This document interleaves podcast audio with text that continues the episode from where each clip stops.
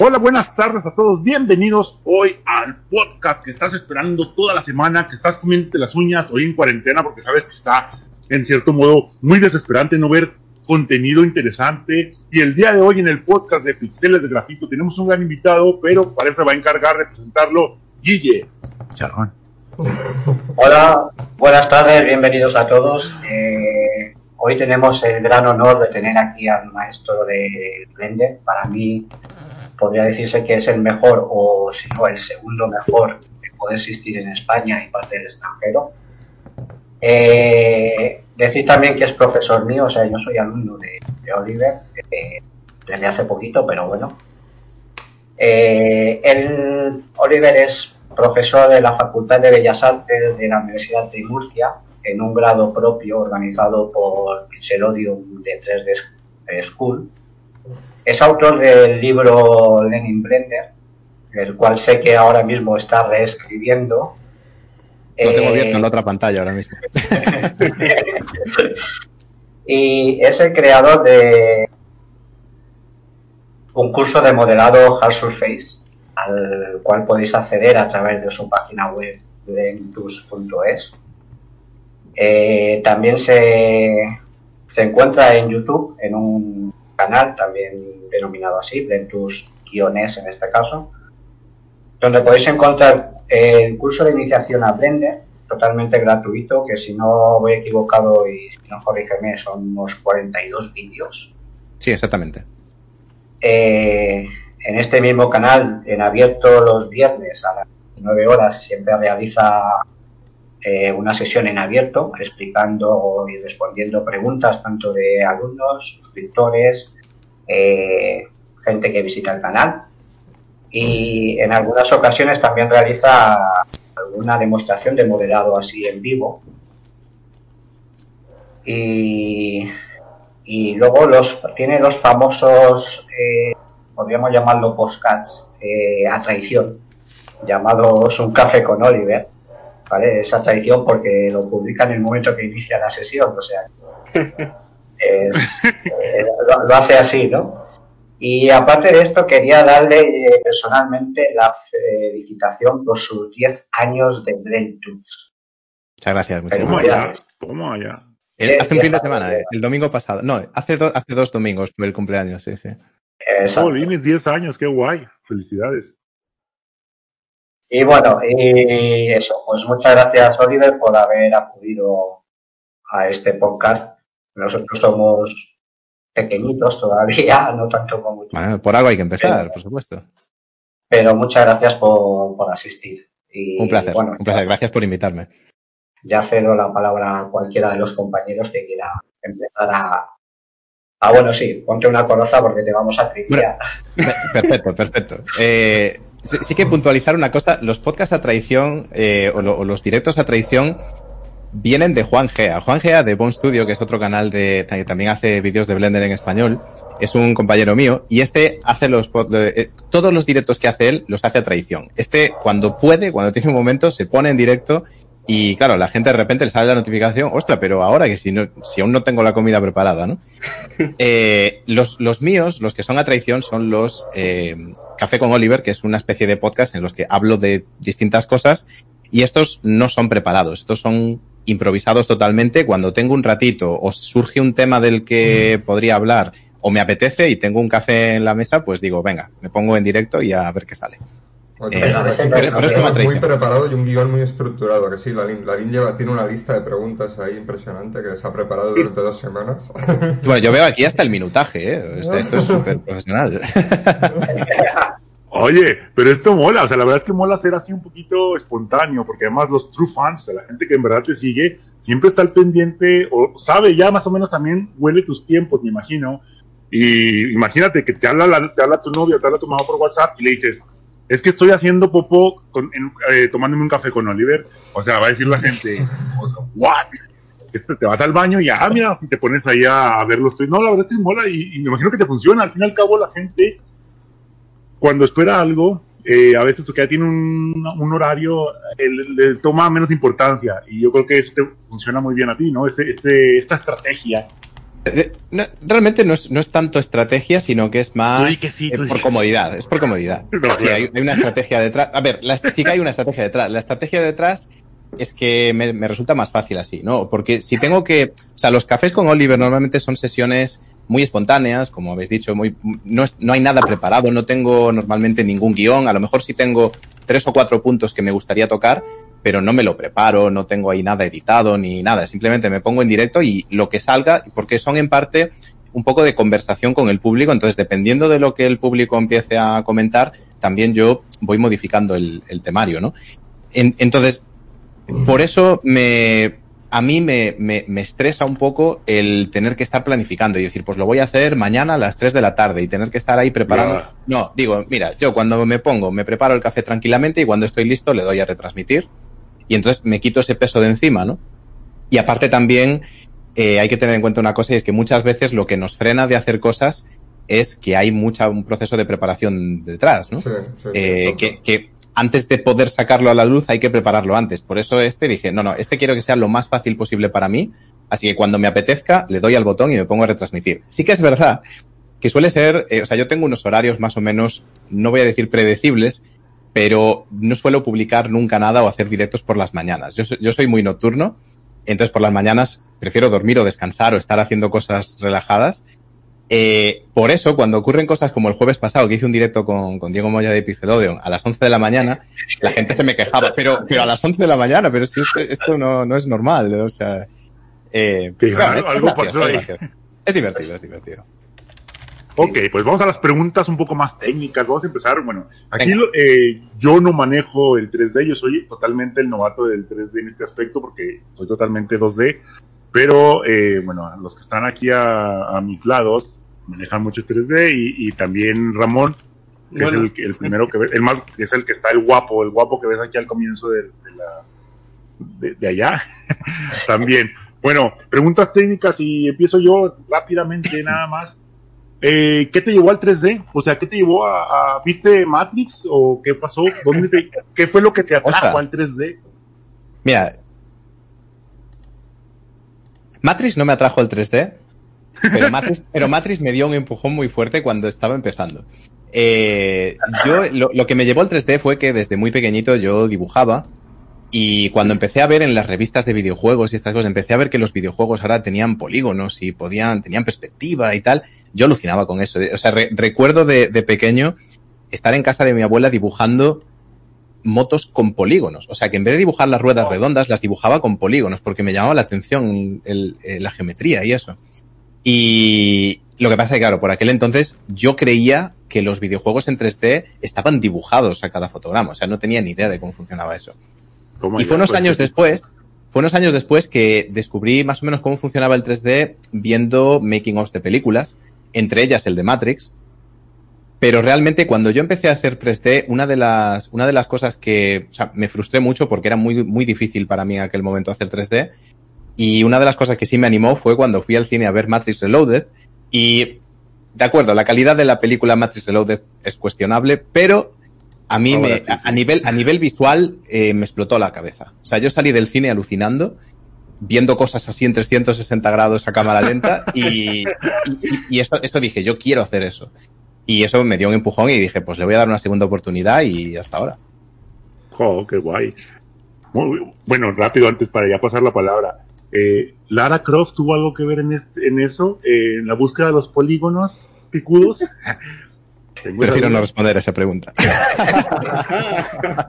¿Eres, ¿Eres, del club de los que buscaba un ángulo de la cámara con Lara Croft?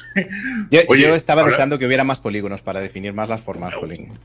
Fíjate, tú, tú, eras más listo que yo, que me estabas en el 3 yo era muy enfermo y ahora cuando veo dije, ¿en serio le dediqué algunos pensamientos a esos polígonos? Y dije, ¿what? Ahora se ve muy mal, ahora que se ve muy mal pero el nuevo se ve mejor ya me callo. Vamos a lo, a lo serio, venga. Venga, Ramón, empieza tú que estás del otro lado. Del... Venga.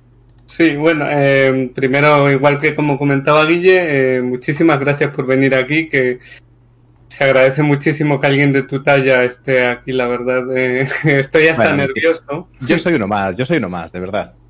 ¿Le y conoces la talla? Lo único, lo de la talla es que llevo un poco más de tiempo haciendo esto que vosotros. Eso, eso es lo, es lo único. Bueno, pero se agradece igualmente. Eh, bueno, mi, mi pregunta es, realmente para el tema de los polígonos, ya yéndome yo a otra parte, em, ¿es necesario saber algo de matemáticas o entender un poco la geometría a un nivel más avanzado o, cualquier eh, persona puede meterse a este tema es una buena pregunta. tener una preparación previa? Es una buena pregunta. A ver, una cosa que no suelo decir es que yo en realidad tengo un doctorado de matemáticas. ¿Qué va? ¿Qué va? ¿Qué va? Mira, te, voy a decir las matemáticas. que creyendo.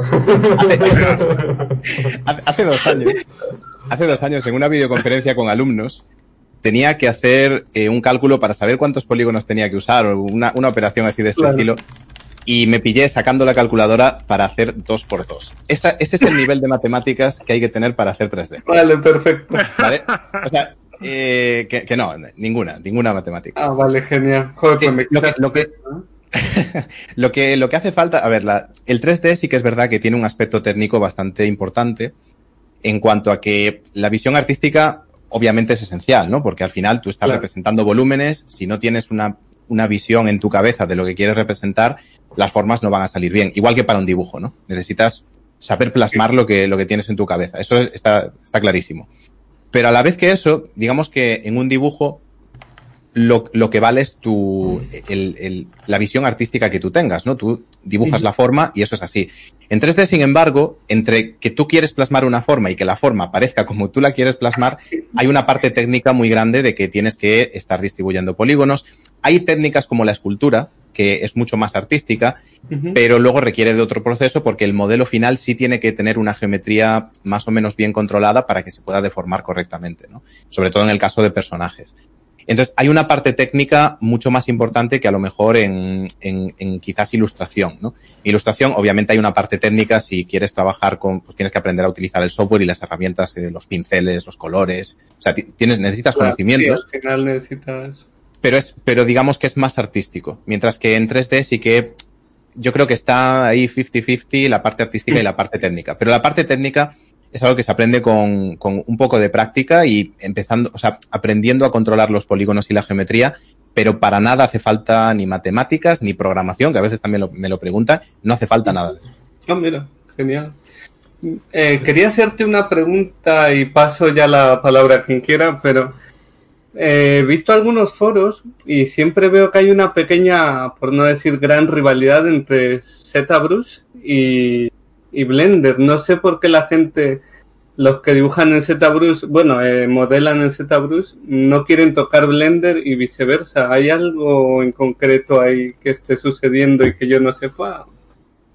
Yo creo, yo creo que esto pasa entre todos los programas, o sea, porque lo mismo se podría decir entre Blender y 3D Studio Max. O entre, claro, claro. al final, un software, un software como este es un software al que para utilizarlo le tienes que dedicar mucho tiempo. Mm. Y lo quieras o no, es como que le coges un cariño. Y cuando te dicen, es que es una mierda, dices, ¿cómo que es una mierda? El tuyo sí que es una mierda. Entonces, es, es eh, yo creo que es un poco que nos encariñamos con el software y aparte, yo creo que sí que es verdad que hay un poco la, la creencia de que los que usamos Blender somos unos fanboys, que, que estamos obsesionados con Blender y tal. Ah, incluso tiene un nombre. Entre los que usamos ah, Blender, cuando, cuando se empieza a usar Blender suele ocurrir un fenómeno que, que le ocurre a mucha gente y es especialmente bastante agudizado cuando esa persona no usa un programa de 3D por primera vez, sino que viene de otro software y descubre Blender y le gusta. Y eso se llama Blenderitis, que uno se obsesiona con Blender. Porque, porque es, es, un programa tan diferente y, y, tiene un, o sea, es como que no sigue los estándares marcados por otro software, sino que tiene su propia visión. Y entonces pueden pasar dos cosas.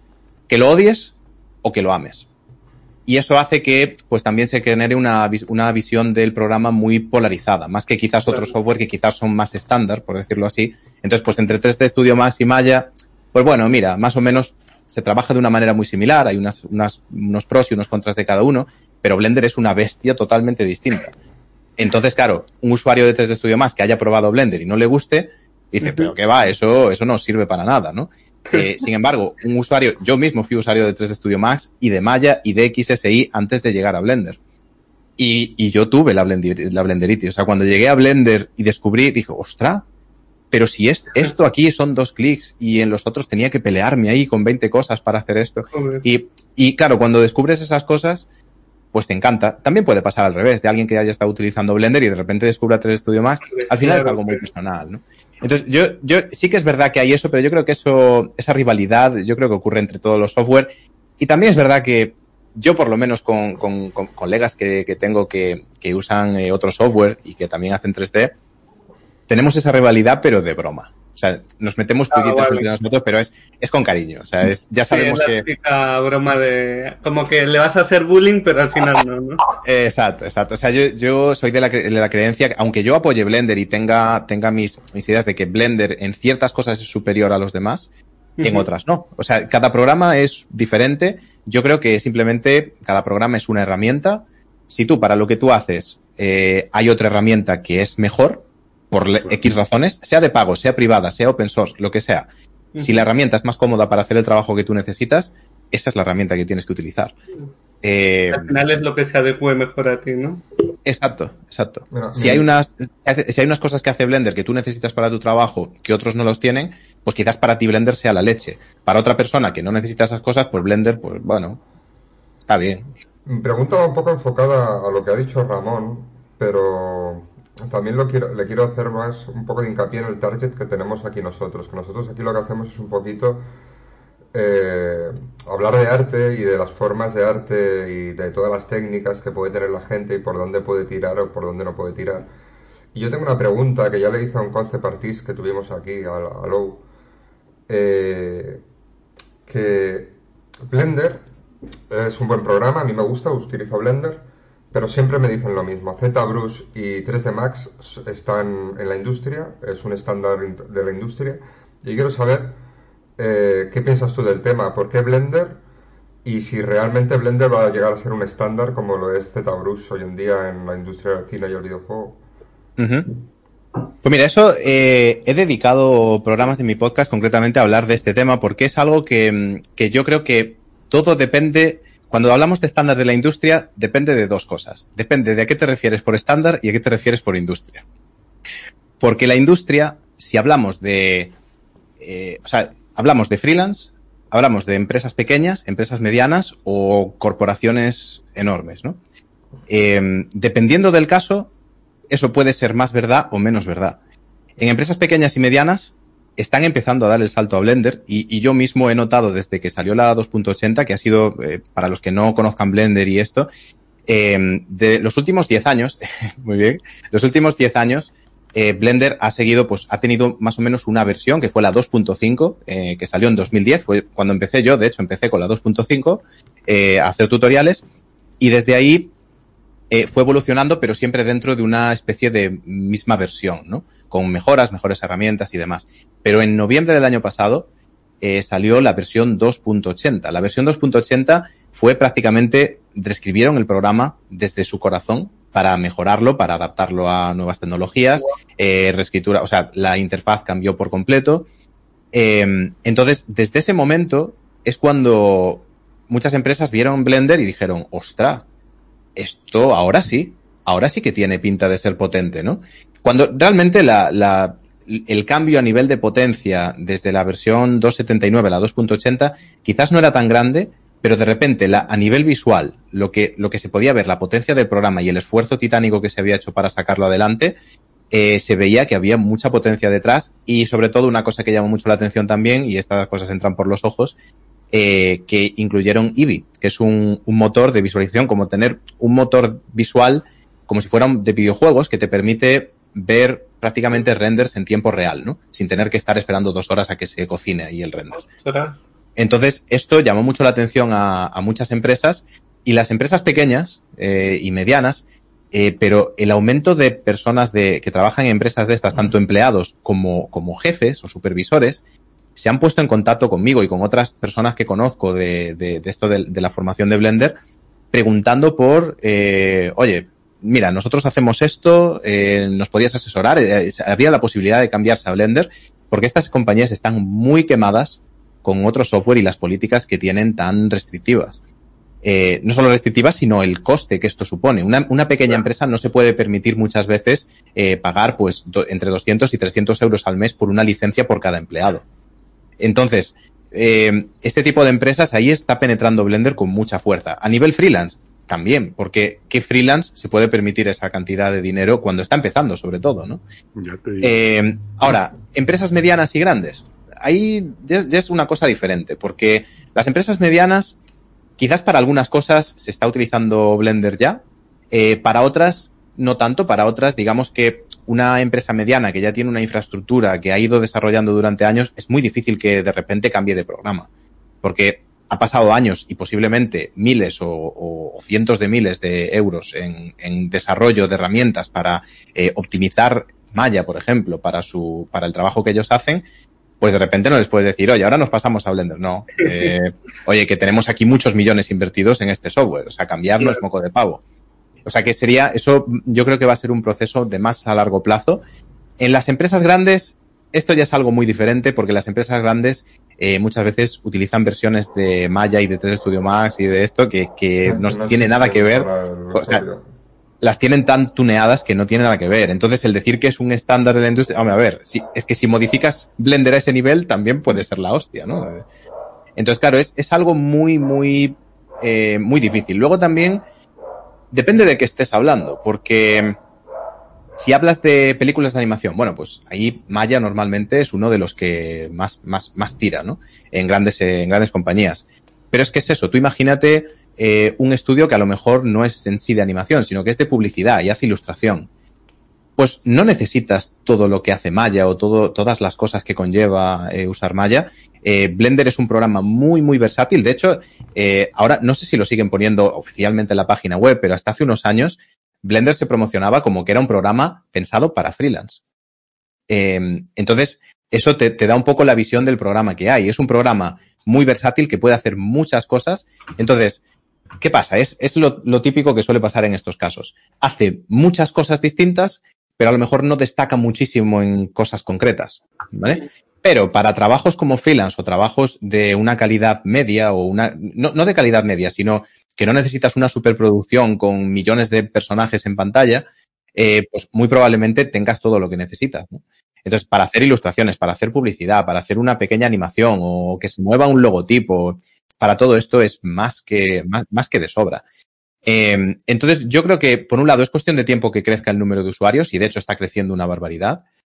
Eh, y por otro lado, yo creo que lo del estándar de la industria es un término que es un poco, eh, no sé, ambiguo. es muy difícil, es, es ambiguo, ¿no? Y, y, y, hay muchas, no sé, eh, yo, yo personalmente no creo que haya un estándar de la industria. Es como, o sea, yo... Y... ¿Cómo, perdona? Perdona, Darín. Eh, que personalmente no, no, tú, tú, tú, piensas que, que, no existe. Y una ver, de lo que has comentado. Sí. Eh, ¿Tú crees que la versión 2.80 o 2.8 eh, lo que hizo fue convertir al programa de más de más potente en más intuitivo? Yo creo que uh, hubo un salto mucho. intuitivo muy grande, ¿no?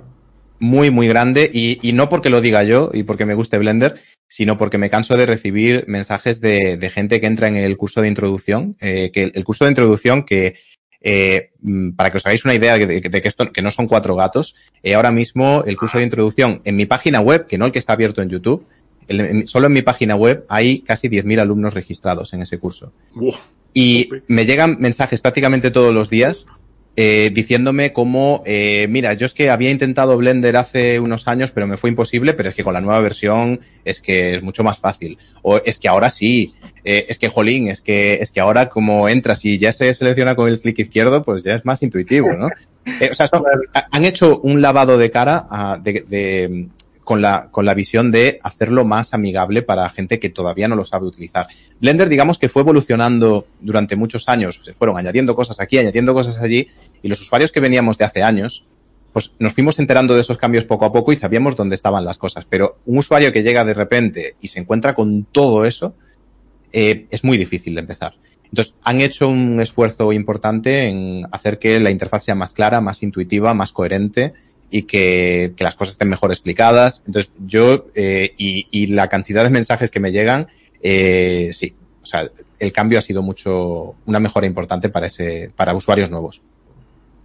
Muy bien, Raín, que, que te interrumpí. No, que yo que soy, no, no, que soy el, el, el, el que, el que no sabe mucho del tema y lo que entendí es que cada programa de 3D es como las parejas que puedes tener en tu vida, está la guapa pechugona, está la, la que está sexy, ejercitada, y Blender es con la que te quedas, que aunque engorda, la quieres mucho porque, pues porque te hace todo y ya estás muy acostumbrado cirugía, a Blender. Es porque, es, es porque es la que más te quiere y es, y porque es la, Es la más que te quiere. Porque es la más ¿Verdad que sincera. sí? Porque al ser open source, Ay, mi gordita, mi gordita.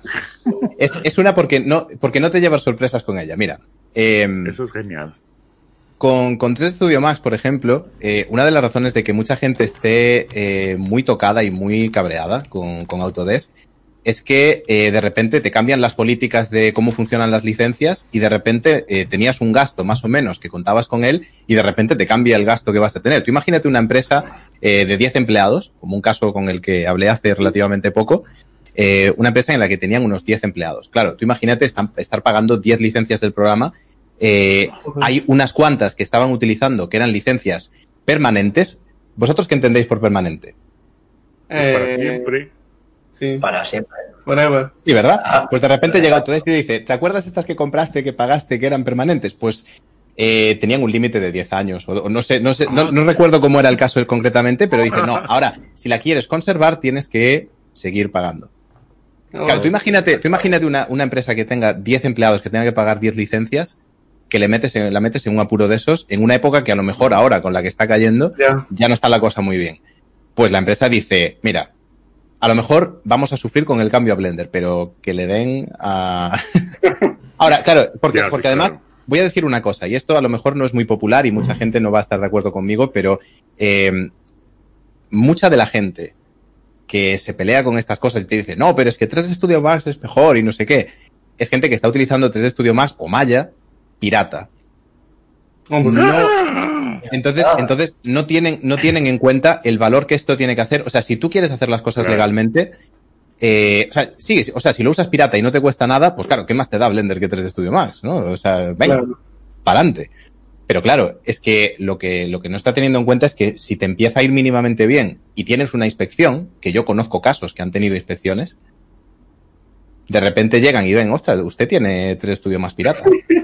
Te puedes meter en un lío, ¿eh? Te puedes meter en un lío. No, ya el simple hecho de publicar cualquier cosa que esté bajo un software pirata te puede traer problemas. Eh, yo personalmente Yo por eso conozco. hago Photoshop. Bien, muy bien, muy bien. Photoshop es más difícil, es más difícil de que te, que te. Mira, yo, yo personalmente conozco un caso de, de un chico que, que ganó un premio. Ganó un premio, no, no voy a decir ni nombres ni, ni, ni nada, pero ganó un premio bastante reconocido eh, con un cortometraje y en una entrevista mencionó que eh, lo había hecho con 3D Studio Max. Joder. Pues se pusieron en contacto con él porque dijeron, usted que ha, men- ha mencionado y ha mostrado unas imágenes de que esto lo ha hecho en 3D Studio Max, pero aquí no, no- en nuestra base de datos no consta ninguna licencia a su nombre.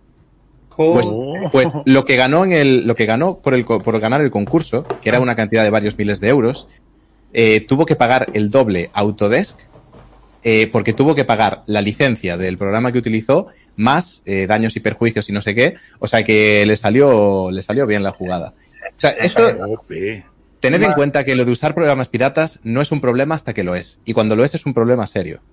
Eh, puedes- es una- Yo creo que lo puedes usar a nivel personal, pero en el momento que tú das la cara y, y ya tienes un, un nombre o la gente te está mirando lo que haces, es que no puedes.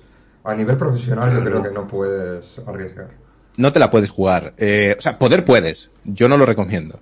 El, el caso es que si, si estás aprendiendo, si estás empezando, si no estás ganando un duro, pues oye, es cuestionable, pero se comprende. O sea, vale, aceptamos barco.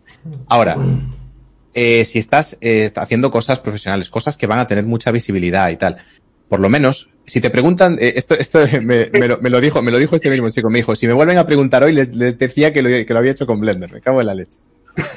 Eh, por- porque claro, te, te- te puedes exponer a, a- a meterte en un lío, ¿no? Si estás aprendiendo, pues mira, no hay mucho problema. Ahora, en el momento en el que empiezas a ganar dinero o vas a estar, eh, van a hablar de ti o van a, vas a mostrar tu trabajo públicamente de una manera notoria, ¿no?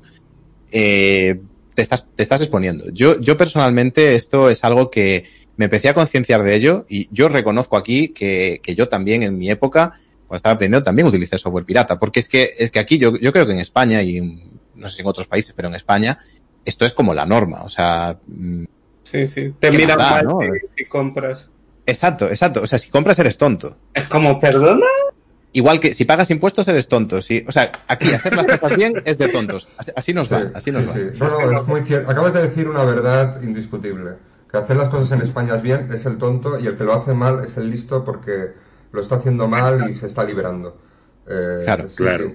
Sí, Eso es esto por, de- cierto. por desgracia es la mentalidad que tenemos y aquí el, el del que del que lo hace bien y paga y tal eh, lo vemos como joder, se están aprovechando de ti, tío. Eh, anda que aprovecha, hombre, aprovecha. Pues pues no, o sea, yo yo eh, tengo que reconocer que yo pues como aquí, pues y la influencia que hay alrededor y demás, pues yo también era así. Y empecé a, empezó a cambiarme un poco la mentalidad cuando empecé a utilizar Blender y empecé a informarme un poco sobre el open source y todo esto y cómo funcionaba el tema de las licencias y dije, ostras, esto es importante, esto es importante y me empecé a concienciar y yo creo que desde 2012, 2012 aproximadamente, eh, que ya llevaba un tiempo haciendo tutoriales y claro, los tutoriales pues a lo mejor enseñaba mi pantalla compartiendo cosas y el software que utilizo y no sé qué. Eh, desde 2012 no hay ni un solo software pirata en mi ordenador. Ni, ni software, ni música, ni películas, ni juegos, ni nada. Yo todo lo que quiero utilizar y es de pago me lo compro. Y si no puedo, mm, intento buscar una alternativa eh, libre. Claro, y, y creo que, que esto es beneficioso, o sea, requiere un poco más de trabajo a veces, pero creo que es beneficioso, por un lado, por seguridad, porque el piratear software muchas veces, pues, en fin, puede entrar cosas en el ordenador. que- Nadie regala nada por nada. Eso que la gente lo tenga muy claro que nadie regala nada. Siempre que tú metas un software pirata, el crack suele llevar algo, siempre. Yo soy ingeniero informático, Oliver, que no te lo, no te lo había comentado. Y, y lo tengo muy claro, eso, que todo software pirata eh, lleva un bicho dentro, todo. O sea, por eso el Ya. 90% de los ordenadores de, de España están en una, en una botnet, están, están trabajando para, para, mi- para minar o para hacer spam o para cosas de este estilo. O sea, Eso es Sí, sí, sí, sí. el software hecho- realmente, cuando tú veas algo gratis, ten mucho cuidado, porque el, el- el estás pagando igualmente, pero no sabes con qué. O estás pagando o con tu información, o estás pagando con trabajo de tu ordenador. Co- no hay nada gratis en el mundo. Tony, Con tu alma. hace no mucho me, me enteré por un amigo que suele visitar páginas porno que le saltó estando en Firefox eh, un aviso de que tal página, que era una página a la que le acudía mucho, eh, le estaba usando para, para minar. O sea, a través Eso del le navegador. pasó a un amigo, dices, ¿no? Sí, a un A amigo. un amigo. No digas que fue Ahora, amigo, vamos. Ostras, pues, pues mira, espérate que voy a, voy a llamar yo ahora a otro amigo que igual. No, Sí, muchas, muchas páginas, por ejemplo, eh, hay una página muy conocida de películas eh, online que, en la que te registras, que ha, habido, que ha pasado de muchas manos. Mucha gente sabrá de, de qué, a qué página me refiero. Esa página eh, mina con tu PC y solo tienes que ver, irte a los procesos y mirar el- lo que está utilizando tu procesador. Mientras estás mirando una película y tienes el procesador al 98% porque están minando con tu ordenador. Bueno, yo, yo personalmente, personalmente eh, entiendo un, un poco muy por encima lo que significa esto de minar, pero creo que sería interesante que explicaras lo que significa esto para que si alguien lo está viendo, que se entere de lo que están haciendo con su ordenador. Una criptomoneda, un bitcoin, ahora hay muchos tipos, pero un bitcoin, por ejemplo, es una serie de algoritmos únicos y para encontrarlos hay que hacer una, una serie de, de, de procesos y de, y de cálculos matemáticos. Pues esos cálculos matemáticos cada vez son más difíciles, cada vez minar un bitcoin, encontrar un bitcoin nuevo, es más complicado. Entonces lo que hacen es utilizar muchos ordenadores para tener un mega ordenador, un superordenador en serie, y poder hacer esos cálculos para poder minar un Bitcoin nuevo. Entonces lo que hacen, tú entras en, la página, en la página tiene un JS, que es un JavaScript, que lo que hace es decirle a tu ordenador que haga tales cálculos. Y constantemente, mientras tú estás viendo la película, tu, tu procesador se está fundiendo a hacer cálculos para poder sacar esa criptomoneda. O sea, cada, día es más difícil encontrar la criptomoneda, cada día se, se editan más cálculos, cada día necesitan más ordenadores. Pues a partir del software pirata, a partir de mails de phishing, a, a partir de, de páginas, co- hacen una botnet que se llama, que es una, son ordenadores zombie que el, que el usuario no sabe qué están haciendo y están trabajando todos en serie, en conjunto, para hacer esos cálculos y sacar la moneda. O sea, se están beneficiando, O sea que están estás- sacando dinero a partir de ti.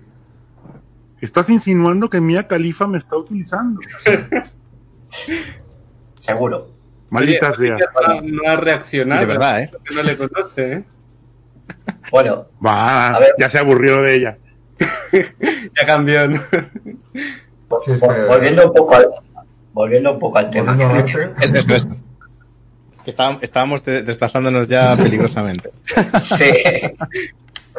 Esto ya se desviaba demasiado.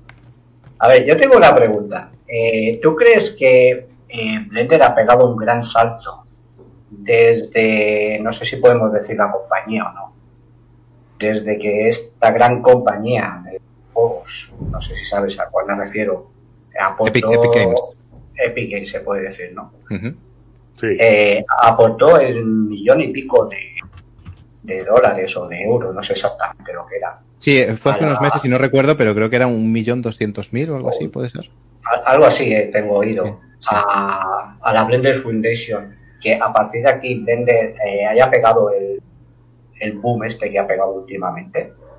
Em, personalmente no, no lo creo. Em, tiene, eh, a ver, Blender realmente, de, lo, de donde realmente saca dinero Blender es de donaciones de, de usuarios, de donaciones periódicas de usuarios. Hay, hay gente, eh, en la que me incluyo, que utilizamos Blender, nos ganamos la vida con Blender y creemos justo que pues tengamos que apoyar, eh, aportar una cantidad para que puedan seguir desarrollándolo y mejorándolo, ¿no? Eh, con estas cantidades, eh, además, eh, esto es por lo que me refería antes de que esta es la, la novia sincera, ¿no? Es que Blender, al ser, al ser de código abierto y al ser una, mm, eh, es una, mm, ¿cómo se llama? Una, eh, bueno, una empresa sin ánimo de lucro, por decirlo así, eh, el proceso es muy transparente, es decir, ellos comparten cuántos suscriptores hay y cuánto dinero recaudan eh, cada mes y en qué se está utilizando. Todos los días hay versiones nuevas de Blender con los últimos eh, fixes y cosas que se han añadido ayer. O sea, es, un proceso muy, muy transparente y constantemente hacen un esfuerzo muy grande en comunicar a la comunidad de Blender lo que se está haciendo, en qué se está trabajando, los avances que hay. Por eso, por eso a lo que me refería de que no te llevas sorpresas, ¿no? Eh, sobre lo de que Unreal, la influencia que haya tenido eso, bueno, la, la donación que ha hecho Unreal, que es una donación, no ha sido ni un contrato, ni se ha comprometido la Blender Foundation a hacer nada para ellos, ni los ha comprado, ni nada por el estilo, es una donación, porque eh, yo, mi opinión, y esto habría que hablar con los de Unreal para saber por qué, pero mi opinión es que se lo han donado porque Unreal es un programa, es un motor de juegos en el que se pueden crear videojuegos, pero Unreal de por sí no puede crear cosas en 3D, las hay que traer de otro programa. Entonces, a Unreal le interesa que exista otro software que no tenga ningún coste para el usuario que pueda combinar con Unreal. Por eso Unreal también están trabajando en eh, un add-on que sirva para unir prácticamente sin ningún eh, sin ninguna costura Blender con Unreal, que le das a un botón y lo que tienes en Blender te lo pasa a Unreal, ¿no? Entonces, para mí que eso es lo que están buscando un poco, ¿no? Que, los usuarios tengan una herramienta eh, potente para hacer sus contenidos 3D que luego van a utilizar para hacer sus juegos en Unreal. Entonces, Blender, la Blender Foundation es, ya tenía unos, una serie de proyectos a la que este dinero iba a ir eh, dedicado. Si no hubiera venido de Unreal, hubiera venido de otro sitio o hubiera tardado más tiempo, pero sí va a acabar haciendo prácticamente lo mismo, ¿no? Ahora bien, para mí la gran ventaja que ha tenido esto es que después de Unreal han venido otras, han venido Adidas, han venido, eh, pues no recuerdo ahora mismo, está en la página web de Blender, si vais a blender.org y buscáis por ahí, os podéis encontrar las empresas que tienen, o sea, que están aportando dinero, empresas como Nvidia, empresas como, eh, que no me sale ahora, AMD, eh, o sea, están invirtiendo en Blender, ¿no? Eh, esto, ¿qué, ¿qué ocurre con esto? Yo creo que el dinero que aportan es importante, pero más importante aún es la imagen que da eso. Es la credibilidad que se le da al programa. Porque ahora llega un usuario profesional de otro software y va a ver a ver de dónde viene Blender y dice, ostra, que aquí están involucrados Unreal, Nvidia, AMD, Adidas, o sea, grandes empresas, Ubisoft, Ubisoft, por ejemplo, para ciertas cosas están utilizando Blender. Entonces, eh, claro, eh, esto le da una credibilidad al programa y una, una, una potencia a nivel de atraer usuarios que dice, jolín, esto, esto no es algo que está aquí para hacer cuatro chorradas y a lo mejor mañana ya no está. Esto es algo que está aquí en serio, ¿no? Y yo creo que eso es lo, la aportación más grande que, que han hecho, más que el dinero. Claro. Una, una duda, ¿Blender cotiza en la bolsa para comprar acciones de Blender? Ahí hay- ahí hay no, pero si las tuviera, yo invertiría. Ya te digo. Bueno, llegó la hora de la pregunta absurda del día. La primera, ¿eh? La primera. ¿Vale? Pregunta absurda, este es, este es mi trabajo. Esto es muy sencilla. Venga. Nada más quiero saber porque te veo cara de experto. Y a mí no me habían dicho, yo no, yo, yo no te conozco, pero veo por tu cara que eres experto. Te veo con una seguridad al hablar, como si me quisieras ligar, yo ya te estaría dando las nachas en este momento. Así que, para que con esa seguridad quiero saber de ti, porque no me la creo con los videos que veo en YouTube, es, ¿tú crees que el, el mundo, el universo, sea una simulación y que haya por ahí un Oliver omnipotente que haya diseñado todo lo que estamos viviendo? ¿Tú crees, crees que se podría, ya siendo más serio, crees que hay un momento donde podría el 3D simular algo así, o casi casi Pues como mira. Sims, que te da tristeza matar a uno? Pues mira, vi- viendo, viendo la velocidad a la que están avanzando los videojuegos y posiblemente algunos hayáis visto la, la presentación de Unreal 5 la semana pasada o hace dos semanas, eh, con esos gráficos que han presentado que va a salir todo el año que viene para la nueva generación. Pues yo me pregunto que, o sea, creo que hay una cierta posibilidad remota de que sí estemos viviendo en una simulación. El otro día, de hecho, vi una, un canal de estos conocidos de ciencia de YouTube, no recuerdo el, el nombre. eh, pero bueno, un, un canal de eso. voltio. Vi- vi una, una, eh, hablaban de una teoría que hay de que a lo mejor el universo es un cerebro solamente. O sea que se ha dado un cerebro ahí en alguna parte, porque es teóricamente posible que eso ocurra, y que dentro de ese cerebro esté simulada toda la humanidad, pero que solo es una persona. O sea que nosotros todos somos parte de ese, de esa simulación que está en ese. Bueno, en fin, no lo sé explicar mejor. Creo que hay una No, posibilidad sí remota de que vivamos en Matrix. Estaba bastante bien, ¿eh? Joder. Y además, y además, molaría que estuviéramos. Eh, Estaría muy genial. Explicaría muchas Pregunta cosas. dos. Bueno, hay muchas teorías Pregunta dos. pregunta dos que se me vino. ¿Qué? Di- Dilo, dilo, dilo, Tony. ¿Qué? Eh, que digo que hay muchas teorías sobre el universo holográfico.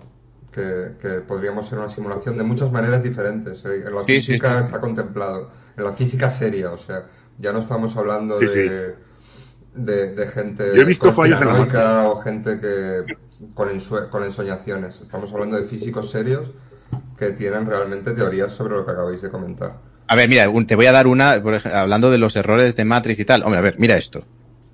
Aquí no hay. Esto es un bug.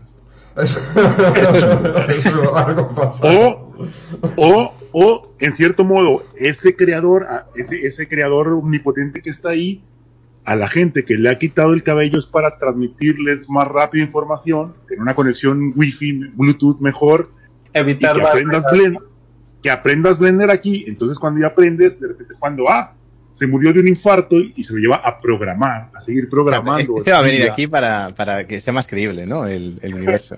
El otro día había una, una, una, una teoría, vamos a decir así, entre comillas, una teoría, Ajá. de que vivíamos en una versión del futuro de Pl- Plague. Guille, creo que no se te escucha. De, de Plague.inc. No sé si conocéis ese videojuego. Es No, un es, es- es para que, así, para describirlo muy rápido, un simulador de pandemias en el que el jugador es el virus y tiene que ir evolucionando para ser lo más mortal posible y cargarse al planeta. Entonces Joder, decía, vamos, eh, es- esta es una versión súper avanzada, hay un jugador que está desarrollando aquí el coronavirus y nosotros somos los, los muñequitos, ¿no? Que, Oye, esto molaría bastante, en verdad. Eh, yo creo Muy que bien, no, pues. para, nosotros no, para el jugador seguro. No, no, pues no. Sí. Pero bueno, eso, eh, también tenemos que entender ya que no somos lo- los elegidos por Dios y somos unos simples jugadores más, donde los virus seguramente van a terminar ganando, creo yo, a la larga. o, o las polillas que las ves en todos lados, o, Ya. o los jabalí, o los jabalís que Bueno. siempre están ahí. Te- Tenías otra pregunta incómoda, ¿no, Lavín? Eh, No, no, me espero a la, me espero a la ronda. Vale, vale, vale. Voy, voy a Quería, poquito- quería nada más dejar en claro algo, espera, quería dejar algo en claro ahora que tengo la atención del mundo. Yo todos mis dibujos los hago con Paint. Ahí, ahí, legal, legal. Pero Windows lo ha Legal, pagado, ¿no? totalmente. ¿Eh? No, no uso Windows. No. Es, es Linux, es Linux, uso Linux. Es, es el, eh, es el Microsoft Paint en Linux. Uy. Te acabas de meter en un lío sin, Sí, sí, tú solo te estás metiendo en un jardín. No, Ah. eh, es Windows 3.5, lo pagué hace tiempo con disquetes.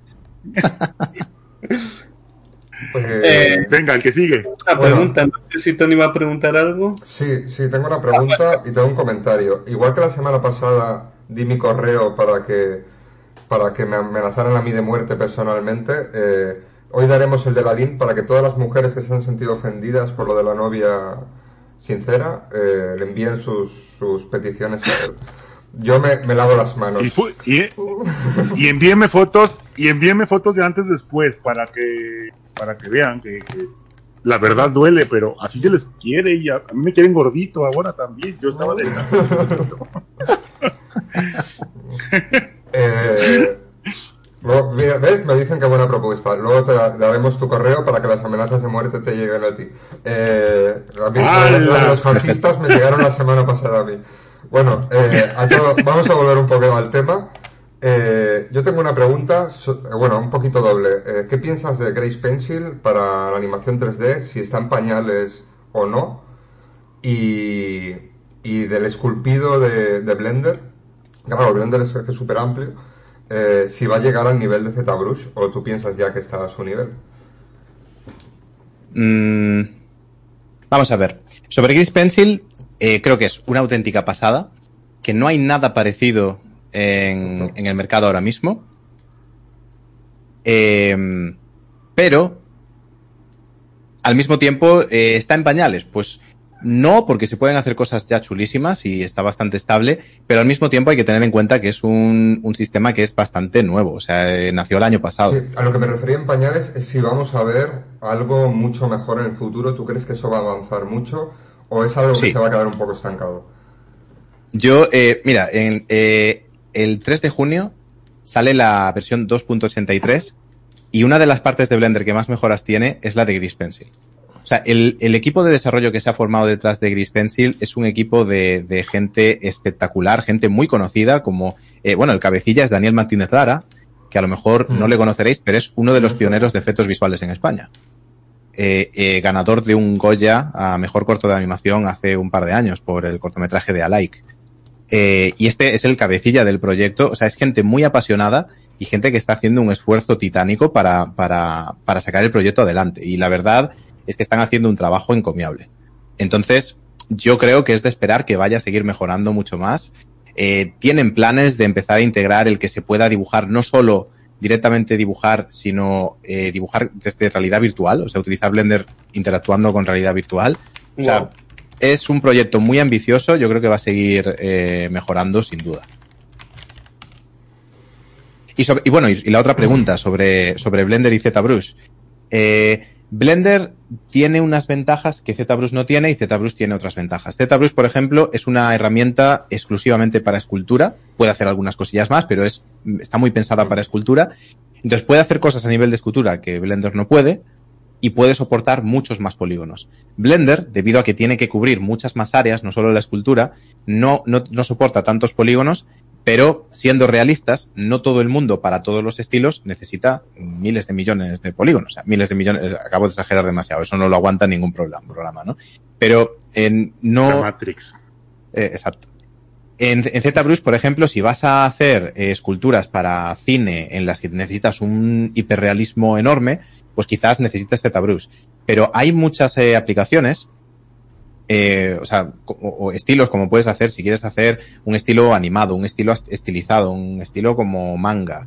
Para este tipo de, de esculturas, Blender es perfecto porque está todo eso de escultura integrado con todas las demás partes del programa y puedes hacer el proyecto de principio a fin. Por ejemplo, eh, Pablo Dobarro, eh, que es uno compatriota de aquí de Galicia, de Santiago, y que, que está desarrollando muchas herramientas de escultura nuevas en estas últimas versiones y ha mejorado mucho el sistema de escultura de, de Blender y ha incluido algunas cosillas que incluso ZBrush no hace. O sea, por eso que cada uno tiene sus cosas, ¿no? Y él me decía, a ver, es que cuando hablamos de las limitaciones de Blender respecto a ZBrush, lo que se suele hablar es de la cantidad de polígonos. Pero nadie te dice que en ZBrush solo tienes un visor y eso es todo lo que puedes ver, pero en Blender puedes tener dos monitores con ocho puntos de vista diferentes de la escultura, ¿no? O que puedes estar esculpiendo mientras estás viendo el render con sombras si utilizas Eevee. Es, eso, eso son ventajas que tiene Blender respecto a ZBrush, por ejemplo, ¿no? Entonces, pues bueno, cada uno es eh, para lo que es y realmente yo creo que es muy difícil decir si uno es mejor que el otro para todos los casos. Yo creo que cada uno tendría que ver lo que puede hacer ZBrush y probarlo, ver lo que puede hacer Blender y probarlo, y según para lo que vayas a hacer y te convenga, usar uno o el otro. A mí, personalmente, ZBrush se me hace bola. Pasarme, es decir, voy a pasar de algo de Blender, lo voy a pasar para esculpir esta parte en ZBrush, se, se me hace bola. Perdonad, chicos, lo de las cámaras, que se ha ido un momento el señor Guille, que tenía problemas de audio, y ahora vuelve. Ahora tenemos a la LIN doble. Yo, yo tengo una pequeña pregunta. Eh, yo nunca he hecho nada más que la bola básica de ZBrush o lo que sea, pues darle un poquito de volumen o quitarle volumen y ya está. Pero siempre me he preguntado, ¿qué es en todo el proceso de lo que viene siendo crear un videojuego o una película animada? ¿Qué es lo que se puede hacer con Blender exactamente? De crear los polígonos, animarlos también, ponerlos en un entorno, ¿qué, qué es lo que se puede hacer realmente? Esa es precisamente la fuerza de Blender. Blender es, es conocido típicamente como la navaja suiza del 3D. Porque realmente en Blender puedes hacer desde el concept art hasta el producto final listo para subir a YouTube o publicar. Puedes hacerlo todo. O sea, puedes hacer desde el diseño, porque tenemos Gris Pencil, por ejemplo. Eh, puedes hacer escultura, puedes hacer retopología para convertir esa escultura. La escultura normalmente eh, se hace con muchísimos millones de polígonos y, y, es muy pesado. Para animarlo necesitas una geometría más, más suave, más, eh, más ligera, ¿no? Eh, sobre todo si es para videojuegos. Todo eso lo puedes hacer con Blender. Puedes modelar, puedes meter texturas, puedes incluso pintar texturas dentro de Blender. Tienes un sistema de materiales, tienes el motor de render cycles, que es para render realistas, y tienes el motor Eevee, que es para render rápido, eh, utilizando truquillos como si fuera un motor de juegos, pero que para mucha gente es más que suficiente, ¿no? Claro. O sea que eh, tienes cámara tracking. O sea, si quieres introducir un personaje 3D dentro de un vídeo real, puedes traquear el movimiento de la cámara para que el personaje quede integrado. Tiene un compositor por nodos en el que puedes hacer composición de distintas Porno. imágenes, distintas capas. Eh, tienes, eh, es, es que tiene de todo. Tiene un editor de vídeo. Este viernes, por ejemplo, dediqué el directo a enseñar cómo funciona el editor de vídeo de Blender, que te permite incluso hacer cosas como editar directamente lo que está viendo Blender en la escena 3D. O sea, tú puedes, creas unos títulos en 3D, metes una cámara y lo estás metiendo en el editor de vídeo de Blender. Y lo puedes editar, cortarlo con la música eh, y darle al botón de render. Y ya está. ¿Qué pasa? El editor de vídeo no es tan potente como puede ser eh, Adobe Premiere o DaVinci Resolve. El compositor no es tan potente como puede ser Nuke o After Effects. Eh, pero para la mayoría de proyectos que hace la mayoría de la gente, está más que de sobra. Es que la gente también, yo creo que muchas veces decimos, no, es, pero es que claro, es que en Blender no puedes hacer una simulación de ejércitos como la del Señor de los Anillos. Dice, ya, pero ¿vas a hacer, vas a hacer el Señor de los Anillos en tu casa tú solo? No. No, o sea, nunca. Si te lo propones, estás loco. Te vas a pegar contra la pared como a mí me pasó hace muchos años, muchas veces. ¿Qué quisiste hacer? ¿Cuál fue tu, cuál fue tu proyecto así utópico? Ostras, pues mira, el, el más, el más, eh, el más ambicioso, yo creo, fue el primero. Porque, porque el, eh, bueno, para empezar, un- antes os comentaba que yo al empezar a hacer 3D me frustré mucho al principio porque mi idea en mi cabeza, claro, yo venía de ver making ofs de películas, ¿no? Donde vendes, donde ves ahí las imágenes en 3D en el ordenador. De, eh, de hecho, los making ofs de las pelis de Matrix eh, a mí me impactaron muchísimo, ¿no? Y claro, yo para mí, yo veía, eh, me veía ya cuando me dijeron que me iban a pasar una copia legal del programa, eh, yo ya me veía haciendo ahí animaciones con Neo y con el agente Smith y tal, las peleas. Y de repente me instalo el programa, veo dos millones de botones y tardé diez minutos en hacer un cubo. Claro, eh, hice unas cuantas pruebas, no conseguí hacer nada, eso era una patata y me frustré un montón y, y lo, dije, no, esto no, no es para mí, voy a seguir dibujando, ¿no? Pero, pero, pero luego cuando ya sí que tenía un poco de idea, llegué a estudiar, eh, yo fui a estudiar cuando tenía 16, creo que tenía 16 años, me fui a estudiar a una, a otra ciudad en una escuela de animación tradicional, de, bueno, con dibujos animados, ¿no? Sí, sí, sí. Y mi idea era aprender así para luego eso pasarlo a 3D y demás. Bueno, pues eh, allí conocí a un chico. Yo llevaba pues unos tres o cuatro meses haciendo 3D. Este chico llevaba también más o menos igual eh, haciendo programación. Y los dos nos juntamos y decimos, ostras, yo hago 3D, tú haces animación, vamos a hacer un videojuego, ¿no? No sé, Me dice, ostras, pues sí, mira, tengo este programa tal. Pues mira, vamos a hacer un videojuego. Bueno, no- nos empezamos a reunir todos los días después de clase, nos reuníamos, estábamos ahí. Ostras, pues mira, podíamos hacer los combates así. Y este puede haber este personaje, y ahí esta historia, no sé qué. Pues teníamos ahí montado un Final Fantasy que te cagas. Luego empezamos a hacer el juego. No conseguimos hacer ni la primera pantalla. Eh, los personajes, eso no funcionaba. No, no, o sea, después de unos dos o tres meses trabajando en el proyecto, no. Entonces, pues, eh, esto normalmente lo digo en broma, pero es que esto literalmente pasó así. Dijimos, guau, esto se nos ha ido de las manos, tío. Eh, ¿Qué hacemos? Ostras, es que a ver, es que estamos haciendo, claro, un Final Fantasy, es que hay muchos personajes, hay mucho tal. En vez de un Final Fantasy tenemos que hacer un Call of Duty. Pues, pues bueno, pues. Acabó pues, en Buscaminas, acabó en Buscaminas, pregunto. No, acabó en nada. Acabó en nada.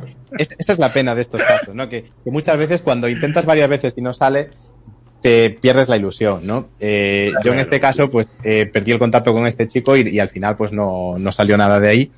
Eh, yo luego sí que, sí que seguí por mi cuenta haciendo 3D, pero sin intentar hacer videojuegos tan grandes, aprendí un poco la lección, ¿no? De decir, a ver, si hacer el Final Fantasy, el último que han hecho, han sido cientos de personas con millones detrás, eh, trabajando durante años, pues hombre, pretender hacerlo yo solo Ya te digo, igual es un poquito irrealista, ¿no? Tú a tus Eh, alumnos y, y a la gente que nos está escuchando, mm, creo que les aconsejarías que, que tuvieran metas más, más pequeñas y su, re- y su meta real fuera la- el aprendizaje, ¿no? Antes de pensar en un proyecto con acabados. Sí y no. Eh, yo creo que depende de la persona, porque yo creo que hay gente que, a ver, es muy difícil saber dónde está tu límite si no lo sobrepasas. O, bueno, nunca puedes sobrepasar el límite, si no intentas sobrepasarlo. sobrepasarlo, sí. Porque la única manera de saber hasta dónde puedes llegar es intentando hacer algo más allá y viendo que no eres capaz. Entonces, para mí, el, el proponerse eh, proyectos muy grandes cuando empiezas creo que es algo natural. Y lo, lo que sí que siempre recomiendo es que cuando pase, que te pegas contra la pared y te das cuenta de que era demasiado, no hay que frustrarse. Eh, que es, es algo que nos pasa a todos, que es natural y que es normal cuando todavía no sabes dónde están los límites, que te imagines que puedes hacer algo mucho más grande de lo que realmente es posible, ¿no? Entonces, eh, yo no recomendaría ponerse límites innecesarios porque eso puede ser un problema de otro tipo, que luego al final que, no llegues a tu máximo potencial, ¿no? Eh, entonces yo os animo a que probéis los proyectos más grandes que se os pasen por la cabeza, que os llevéis muchas leches, pero que no os frustréis porque sepáis que eso es lo más normal del mundo, que le pasa al, al más pintado. Y nada, pues el siguiente simplemente, pues dice, este fue demasiado, bueno, pues el siguiente lo bajo un poquito. Y así hasta que lleguemos a uno que sea el balance perfecto, ¿no? Sí, Es- es un proceso. aprendizaje, Es un aprendizaje todo ese camino, ¿no? Exacto, es, es un aprendizaje No, claro. de, de ver hasta dónde puedes llegar, ver lo que es posible, lo que no. eh, haciendo, además, pasándote un poco de la raya, yo creo que también aprendes mucho más que si vas un poquito. eh, Es como, es como la bicicleta, ¿no? Eh, si no te arriesgas a caerte, no vas a aprender a andar en bicicleta en la vida. Eh, Claro. Tienes que, tienes que soltar los rodines, tienes que ir para adelante y si te caes, pues mira, te levantas y vuelves a intentarlo, ¿no? Y esto es un poco lo mismo, lo que pasa que es mucho más frustrante porque en la bicicleta te caes y 30 segundos después ya estás otra vez montado. En esto, pues te pasas dos meses haciendo un proyecto, no funciona, ostras, es mucho tiempo, ¿no? Es la, la sensación, o sea, has invertido tanto en ese proyecto que dejarlo a medias te, te sabe fatal y te, te duele, ¿no? Es- Yo creo que cuanto mayor es la inversión, más fuerte es la caída. Pero hace falta, hace falta. Y hablando un poquito más a, a un nivel más de Oliver que de, que de Blender, yo buscando, al, al estar metido en, en aprender Blender y tal, es imposible eh, no encontrar Blendtools eh, si estás buscando Blender, en- y sobre todo en español, ¿no? Y he visto algunos vídeos tuyos y me he dado cuenta que tú haces mucho hincapié en las cosas básicas, pero cuando vas, cuando pasas a otra cosa, eso no dejas de repetirlo, ¿no? Yo, por ejemplo, estaba haciendo algo ya en, en Blender y oía la voz de Oliver que decía el, el loop de el loop de, de tal, el loop de cual, ¿sabes? Y decía, hostia, pero esto lo repite mucho, tiene mucha paciencia en, en, en enfocarse siempre en no dejarse la base, como que la base la repites mucho en, en, todo lo que haces. ¿Y eso es a un nivel tuyo de paciencia? ¿O realmente crees que es de, tener paciencia y de querer que, que, que cada persona que llegue a tus vídeos pueda entenderlo todo? ¿O realmente crees que, que es algo súper importante eh, que tiene que tener un modelador que es que cada punto lo tiene que hacer eh, de una manera esquematizada siempre? No sé si me, si me he explicado bien en la Sí, pregunta. sí. Te explicas, te explicas. Pues una buena pregunta. Yo, yo creo que mm, eh, a, mí, a mí me encanta la formación, me encanta, me encanta enseñar. Y yo soy consciente de que la mayoría de la gente, no, no todos, pero la mayoría de la gente que ve mis vídeos o que viene a mis cursos, no tiene mucha idea. Si me salto conceptos, mm, se van a frustrar un montón y se van a liar porque van a decir, pero es que estás haciendo esto y no sé que, no sé de qué estás hablando. ¿Qué es eso de un loop de soporte, no? Entonces intento, o sea, cuando, cuando yo, por ejemplo, eh, hago un curso como el curso de modelado, ¿no? En el curso de modelado es un curso al que la gente, pues después de apuntarse, entra al curso y tiene una estructura. Entonces, yo sé que cuando lleguen al vídeo número 125, van a saber los conceptos que lo preceden. Eh, pero cuando yo estoy dando un vídeo o una videoconferencia o algo que es un público un poco más mixto, que unos están más avanzados, otros están más eh, empezando, si me salto conceptos muy importantes, obviamente no explico todo desde cero, porque si no sería inviable, ¿no? Pero sí, sí que intento eh, las cosas importantes mencionarlas y decir muy brevemente el por qué. O, o a lo mejor referirme a, mirad, y si esto os interesa y queréis saber más, pues aquí tenéis otro vídeo o ir a mirar a mi canal, que hay otro vídeo en el que hablo más de eso, porque son cosas que a lo mejor si alguien que llega, que no tiene ni idea y encima no se lo explico, ni sabe dónde mirarlo, ni, ni, ni entiende el por qué lo estoy haciendo, puede ser muy frustrante. Y considero que el 3D es algo muy, muy complejo y eso hace que sea muy fácil dejarlo en las primeras fases cuando se está aprendiendo. Por eso intento recalcar un poquito esas cosas, repetir a veces más de lo que me gustaría a mí mismo. O sea, yo tengo mucha paciencia, pero soy consciente de que mucha de la gente que me sigue es más avanzada y a lo mejor le gustaría que fuera más al grano, que fuera más rápido, que no me parara a explicar cosas que ya saben. No, Pero a mí claro. personalmente no me molesta, porque es un recordatorio de cosas que te puedes seguir dejando, ¿no? Pero Sí, sí. yo lo, lo que veo que es a un, a un nivel de paciencia bastante, por tu parte, bastante amplio, de, de- de estar siempre recordando las cosas que hay que hacer y por qué. Que eso, es lo que, eso ha estado en un punto clave. Hay mucha gente que te dice, no, pon un loop de soporte aquí, eh, tal, uno para, la, para la geo- otro de geometría acá, y dices, sí, pero ¿por qué, no? ¿Por qué estás haciendo eso? Porque repetir como un mono mm, realmente no aprendes nada. Aprendes cuando sabes los porqués de por qué estás tocando algo y por qué estás moviendo algo en algún sitio. Sí, yo, yo cuando hago los vídeos intento centrarme bastante en el porqué de las cosas. De hecho, eh, ten- tengo un, un- un ejemplo muy reciente porque el otro día respondí un comentario en uno de los vídeos que tengo que es un vídeo de cómo hacer una taza de café. Y son dos vídeos de unas dos horas cada uno. Bien. Y claro. ¿Sí? ¿Perdona? No, no, que muy bien la hacer una taza de café es cortito, cortito nada más, ¿no? Sí, sí. Entonces, eh, uno de los comentarios era, eh, bueno, es que hay otros tutoriales que me explican cómo hacerla en 10 minutos. Y yo, sí.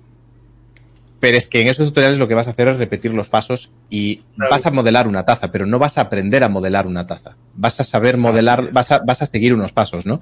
¿Qué pasa? Que esto no es, o sea, lo de la taza de café en estos vídeos es una anécdota. Esto realmente es una clase de modelado en el que coincide que el ejemplo que utilizo para explicarte las herramientas de modelado es una taza de café.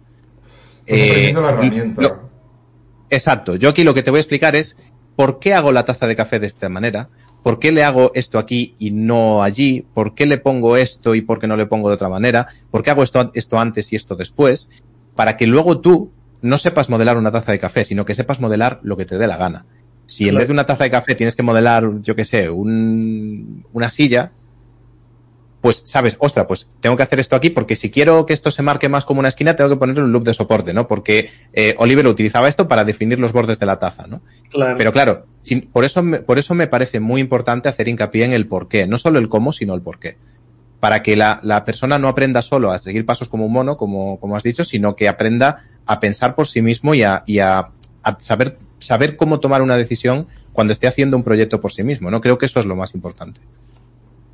Esto me acaba de recordar a, a, aquellas personas que buscan en YouTube aquello de cómo dibujar a Goku en cinco pasos.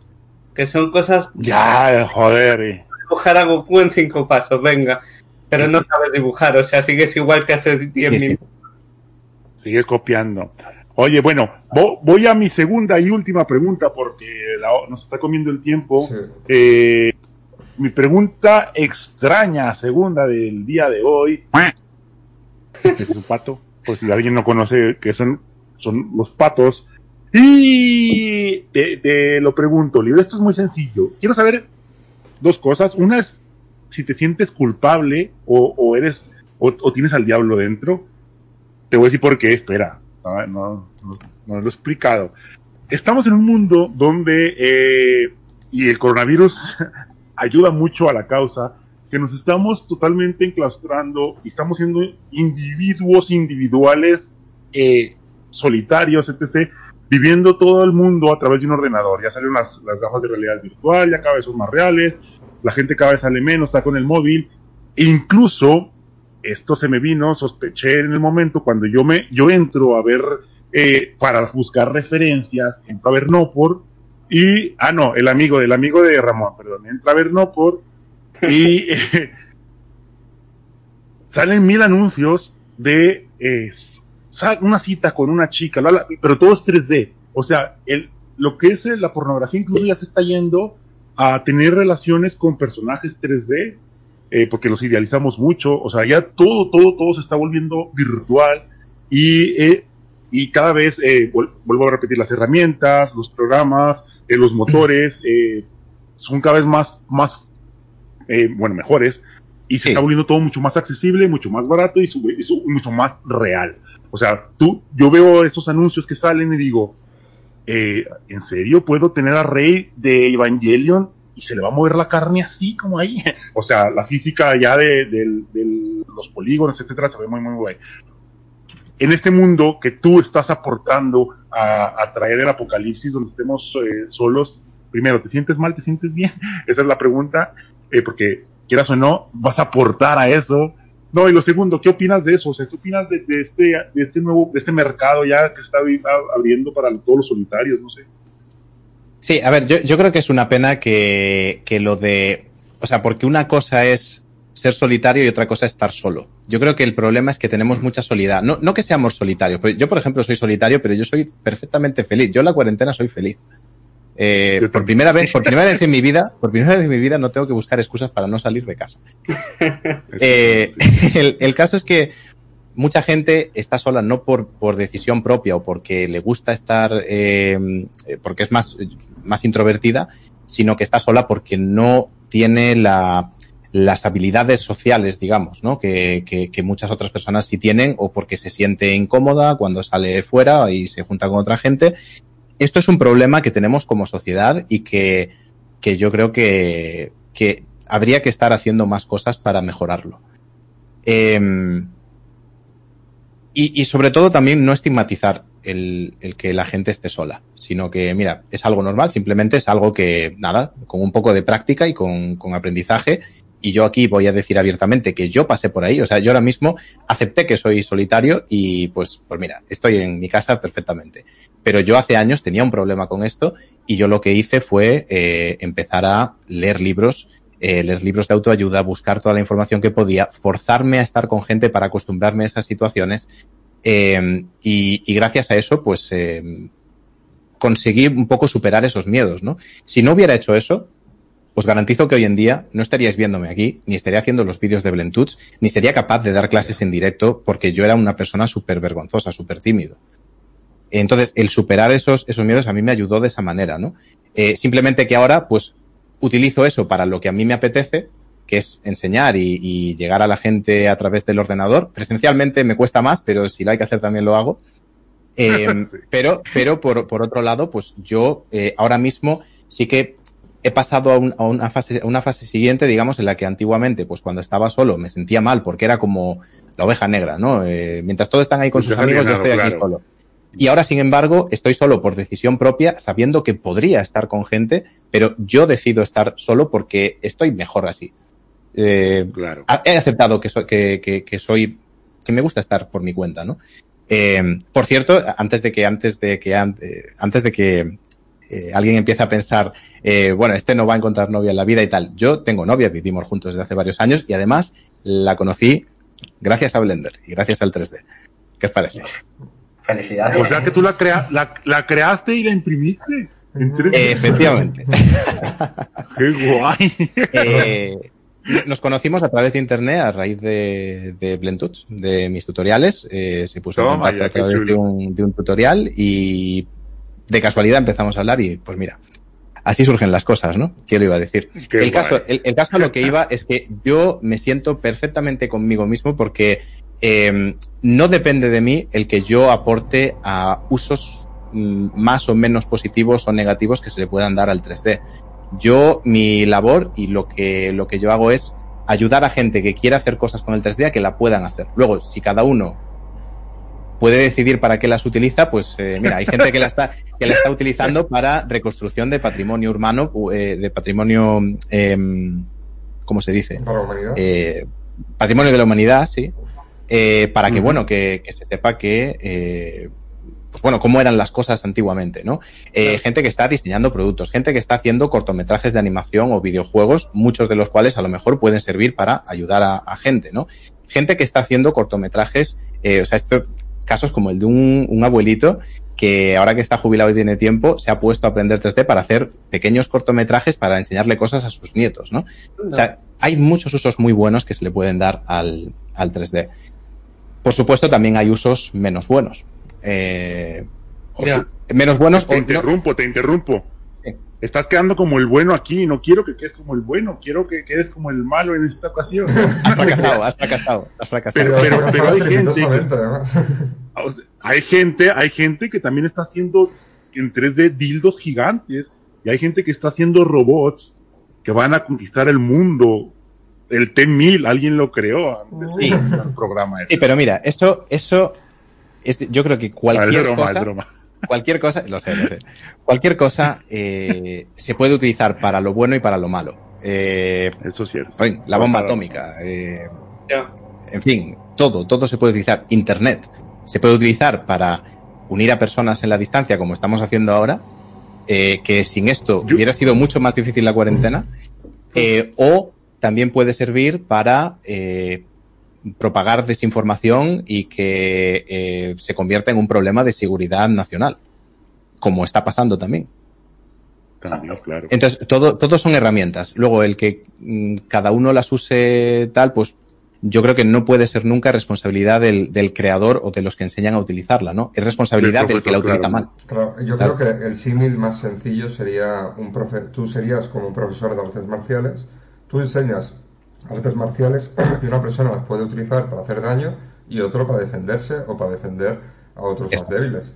Eh, yo creo que es el, símil más, más concreto. Y lo que decía Lalín en concreto de la gente solitaria, eh, yo el mensaje que le daría a la gente solitaria es que si tú realmente estás buscando un sustitutivo, es como un vegano que busca una hamburguesa de, de, tofu, pero que sepa carne, ¿no? Eh, es un parche. Realmente, si tú estás solo y buscas un sustitutivo que sea una persona y que tú te puedas eh, empatizar con, ese objeto, eh, realmente tú no eres solitario, necesitas personas, eh, necesitas ayuda o necesitas ayudarte a ti mismo. Busca a esas personas, no, no, no busques un parche, porque eso sería, un, yo creo que es un poco un parche. Sí, sí, totalmente. En Japón ya se están casando, en Japón se están casando con muñecas virtuales. O sea, sí, pero es que lo, que lo que quería decir, si tú no necesitas casarte, me parece perfecto. No, claro, claro. eres solitario, yo soy una persona bastante antisocial, tengo mi círculo y de mi círculo no salgo. Eh, pero si yo realmente necesitara a más gente, como él necesita, como estos japoneses necesitan casarse, es que realmente necesitan un, un amor. Buscan amor de verdad, porque el, artificial siempre va a ser un parche.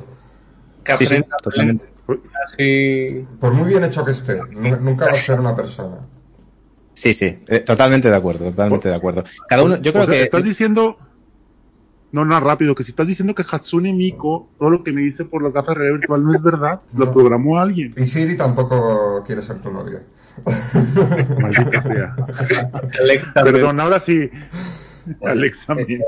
Yo, yo creo que, que el gran problema está en que la gente no se conoce a sí misma, no, no sabe detectar que tiene un problema. Eh, no sabe cuándo, no sabe cuándo es algo positivo o negativo, no sabe si es negativo, si puede hacer algo al respecto. Eh, eh, no sé, es como que estamos poniendo la felicidad en muchos sitios, excepto aquí, que es donde tiene que estar. ya. Sí, Pero bombardeados por imágenes de gente muy feliz. Tú, por ejemplo, puedes ver Instagram de mucha gente que igual está pasándolo muy mal y todas sus fotos son felices porque no va a subir las fotos de cuando lo pasa mal.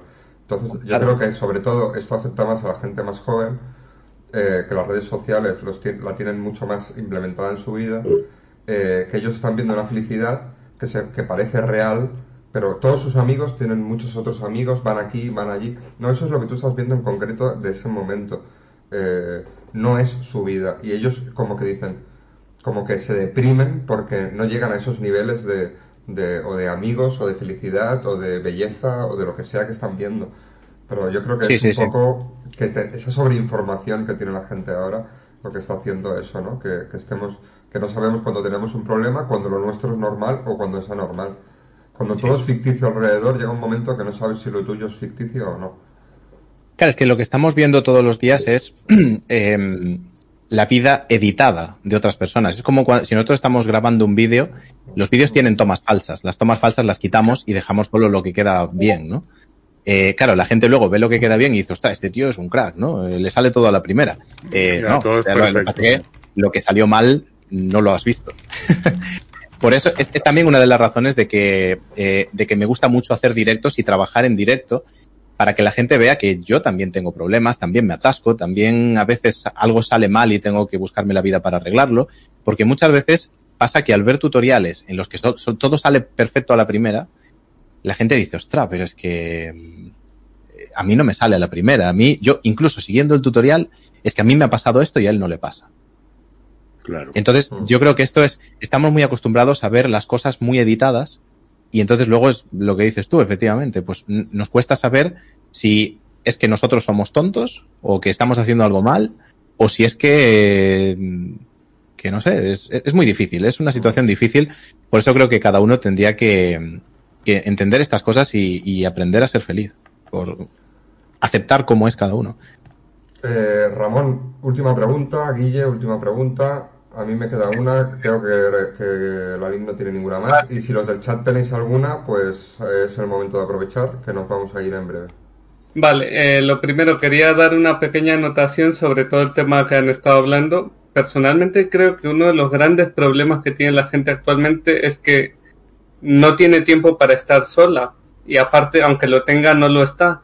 Y en la soledad es donde está el autoconocimiento al final, si no, no te vas a conocer, conoces a todo el mundo menos a ti. Sí. Ahí lo dejo. y luego quería hacerte una pregunta. Eh, uno de nuestros 12.000 seguidores nos comenta que eh, si alguna vez algún alumno te ha puesto en algún compromiso con algún dibujo modelado 3D o algo de esto. Es decir, que te hayan pedido hacer una teta en 3D o cosas así, ¿sabes? O sea, eh, o sea, o sea, de hacer algo, hacer algo que, eh, Que para ti sea moralmente para reprobable. para moralmente reproba- re- deplorable, reprobable. No, no, nu- nunca se ha dado, creo que nunca se ha dado. Sí he tenido consultas privadas para resolver dudas de proyectos un poco más cuestionables, algunos de ellos tirando hacia esa, hacia esa línea en la que comentabais antes. Eh, pero en, en directo, preguntas, no. Sí me han puesto en muchos compromisos, muchísimos, en los que yo me he metido felizmente, eh, de cosas complicadas que yo no sabía si iba a ser capaz de hacerlas. Es- eso sí. Pero cosas a nivel moral, no. no. Quizás una de las ventajas de hacer hard surface que, que, que la mayoría de las preguntas son sobre cosas que son objetos inanimados, ¿no? A lo mejor en algo de orgánico o de anatomía, a lo mejor sí que me metí en los millones. Eh, Guille, que creo que querías hacer Guille, Hostia. Rápido, Guille. tengo que cenar. Tengo que ganar. la, que, la que más te guste, Guille. Lo, lo- lo- lo digo porque he tenido un problema técnico y me quedan dos folios de preguntas. Vamos a tener que hacer otro día otra, otra segunda sesión, ¿eh? Ah, habrá, que, habrá que hacer- habrá que hacerla si nos, si nos lo permites. Eh, no, a ver, yo quería hacer una incisión. eh, a ver, tú tienes unos vídeos que, por suerte mía, ¿vale? He podido acceder antes de entrar en el curso de Hard Surface, ¿vale? A través del, del, de esto que dijiste por el tema de la cuarentena. Sí. ¿vale? Me refiero a, a los vídeos de mente 3D, ¿vale? Ahora mismo has sacado un, un ebook. Eh, Eh, est- Estoy a punto de sacarlo, no, no está, no está aún fuera, bueno, pero sí. bueno, sí, yo, yo- yo ya lo tengo anunci- yo lo tengo anunciado, soy, soy Ujú. privilegiado aquí, ¿no? Entonces, eh, yo he visto los vídeos de mente 3D, los que tienes publicados, y desde mi punto de vista, eh, de- tú lo enfocas al 3D, pero ¿crees que también se podría enfocar a cualquier faceta de la vida? 200% sí.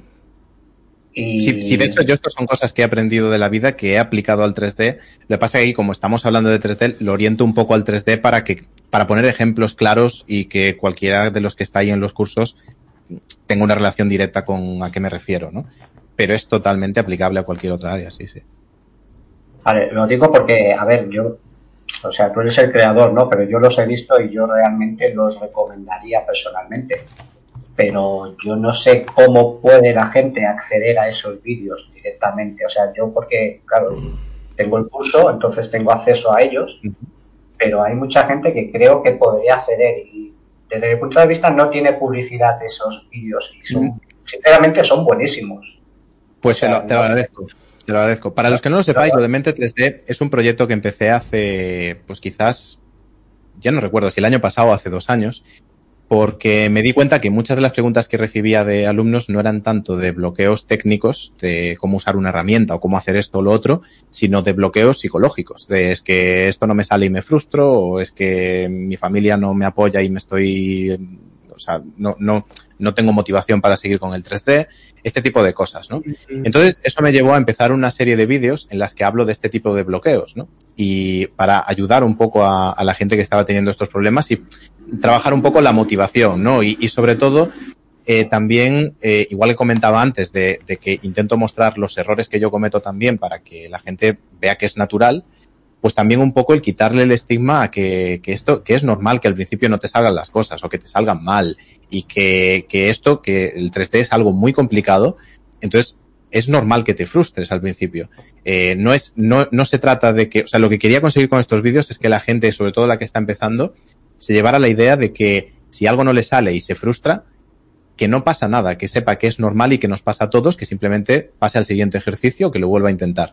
Porque si no, lo que pasa es que esa persona puede pensar, y, y pasa muchas veces, y me lo comenta mucha gente, que como le sale mal y ven que otra gente sí le está saliendo bien, piensa que es un problema suyo personal, que no, que no son capaces, que no se les da bien o que son medio tontos.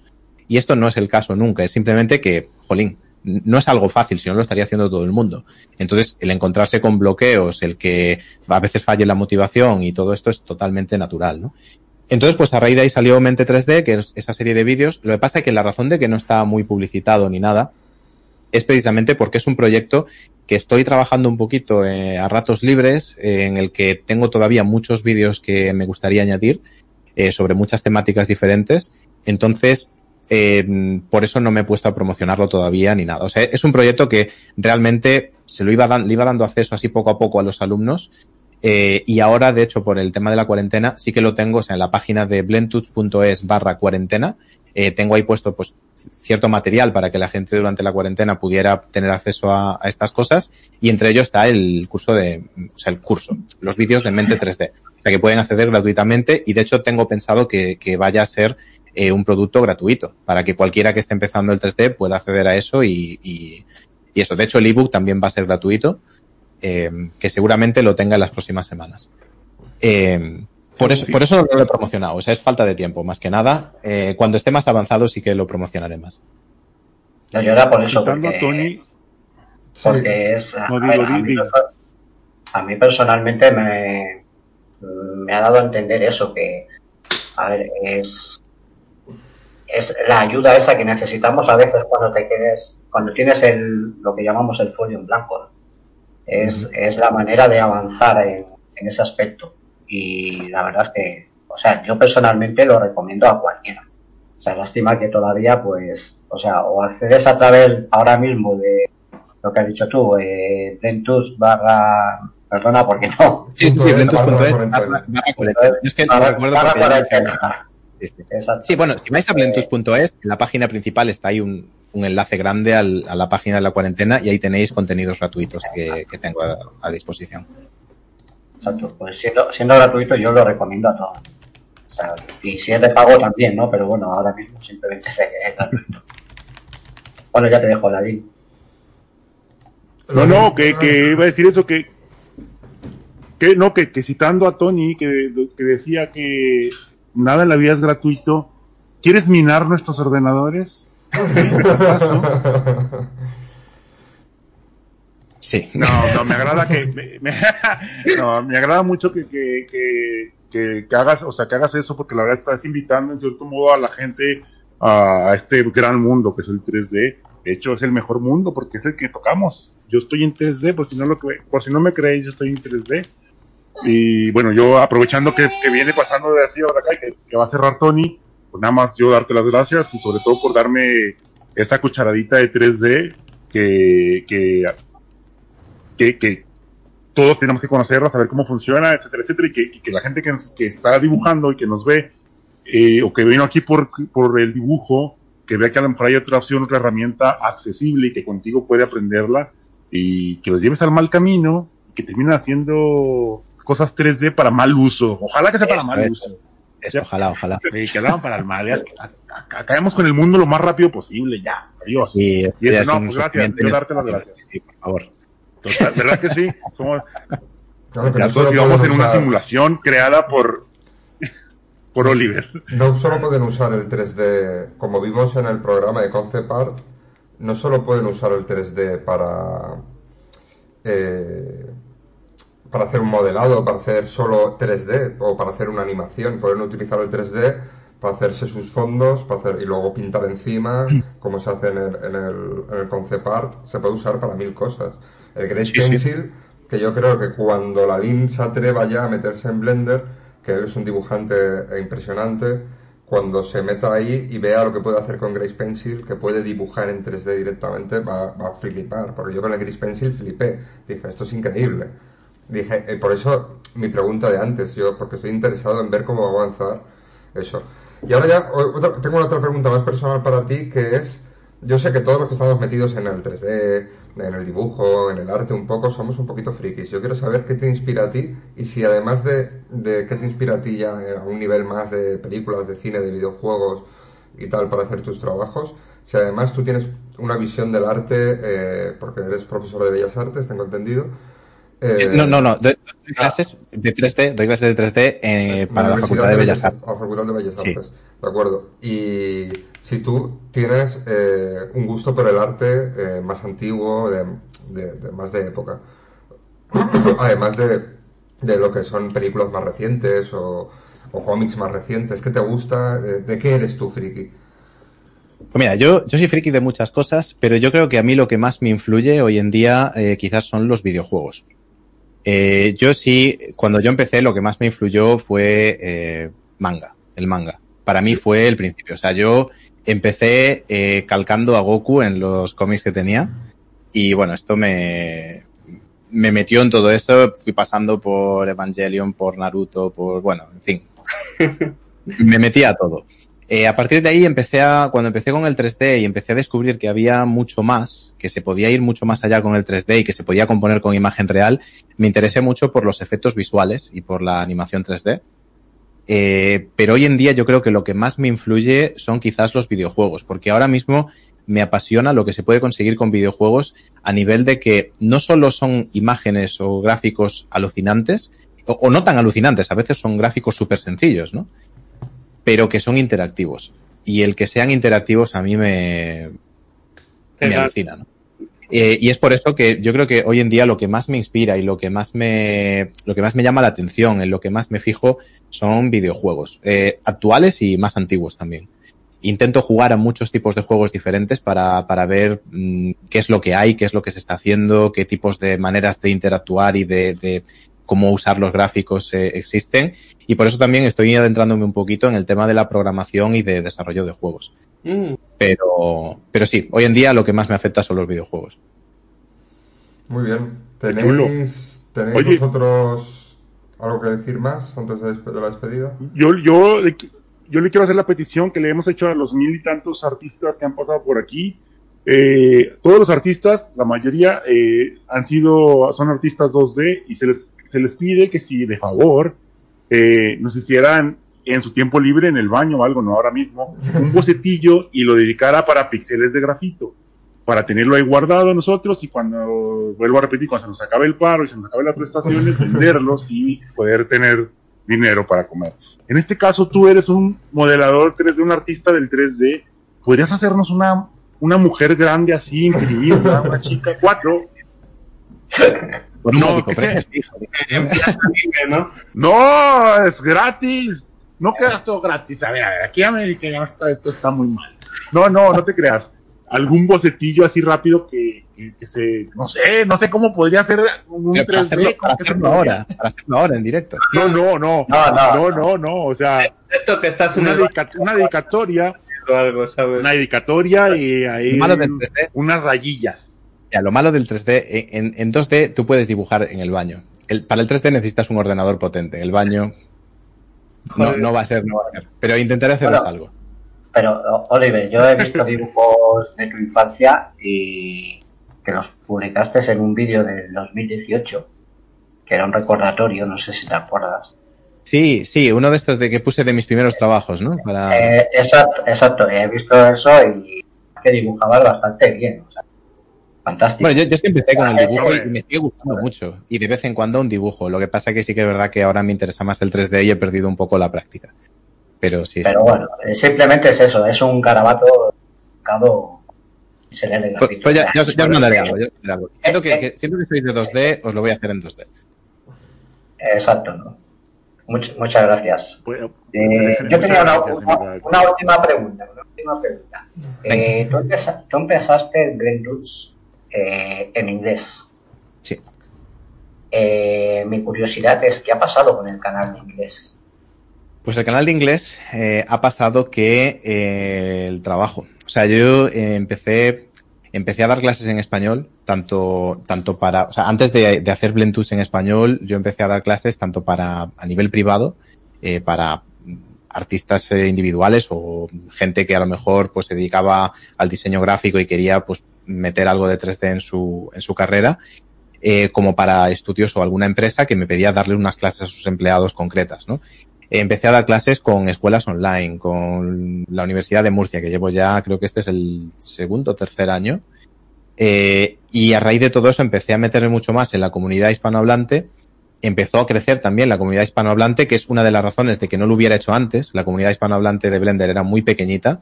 Entonces, pues no iba a llegar a mucha más gente con, la, con los vídeos en inglés, ¿no? Y, y es por eso que empecé a hacer material para la, para la comunidad hispanohablante y desde entonces es que no he tenido tiempo, eh, físicamente no tengo tiempo de, de, generar contenido en inglés. Sí que estoy haciendo el libro, o sea, el libro que, que, estoy escribiendo sí que es en inglés, que es la tercera edición ya. Entonces, para una editorial americana, entonces tiene que ser en inglés. Si se traducirá al español, a ver, es cuestionable, eh, es decisión de ellos. Entonces, lo veremos. Pero, pero bueno, la idea es eh, retomarlo eh, tengo, tengo ahí varios proyectos desde hace tiempo que quiero ir liberándome un poco para poder retomar un poco el canal de inglés también, porque el curso de Morado Hard Surfing me gustaría sacarlo en inglés porque no hay nada parecido. Y, o sea, parecido sí, pero igual no. Exacto. eh, eh, exacto. Entonces sí que tengo ganas, pero sí, pasó eso. Creo que llevo unos tres años sin publicar nada en inglés. Vale, vale. Hay que volver, hay que volver. Oye, pasó el aplauso, ya no, la, no, hoy te aplaudieron a las 8, pero ya no lo escuchamos. Ah, no, no ahora aquí la, la, cosa, la cosa, ya está relajado bastante. Era ya, para ya ti. nadie ah, para mí, para mí sí. Ya no te aplaudí. Era para ti, el de las 8 era para ti. La gente aquí, los vecinos ven. Pero bueno, no, lo escuchamos. Todos los vecinos ven el no. podcast. Nosotros ya estamos en Venga, fase Tony. 2. Estáis desfasados. Maldita sea. Ya no aplaudís. Agradecer a Venga, todos, a todos los que habéis estado aquí viéndonos que nos aguantéis. Tenéis la web de Oliver en, en el chat por si le queréis echar un ojo, que os la recomiendo muchísimo. Eh, muchas gracias a Oliver de tener a, a un docente de su calibre en, en el 3D aquí con nosotros. Ha sido muy agradable el, el ratito que hemos tenido. Y a todos mis compañeros podcasters conmigo agradecerles que estén cada domingo, que el sábado que viene vamos a tener podcast, no el domingo, que estamos atentos porque lo vamos a cambiar de día porque vamos a tener unas dificultades personales y tenemos que hacerlo el sábado. Eh, veremos salir- somos buenos cristianos y vamos a ir- a ir a misa. vamos a ir a misa. Tendremos un nuevo invitado y bueno, pues hasta la próxima semana. Gracias. Venga, un placer. vez. Luego, gracias. Nos vemos. Besos en el fufurufo a todos.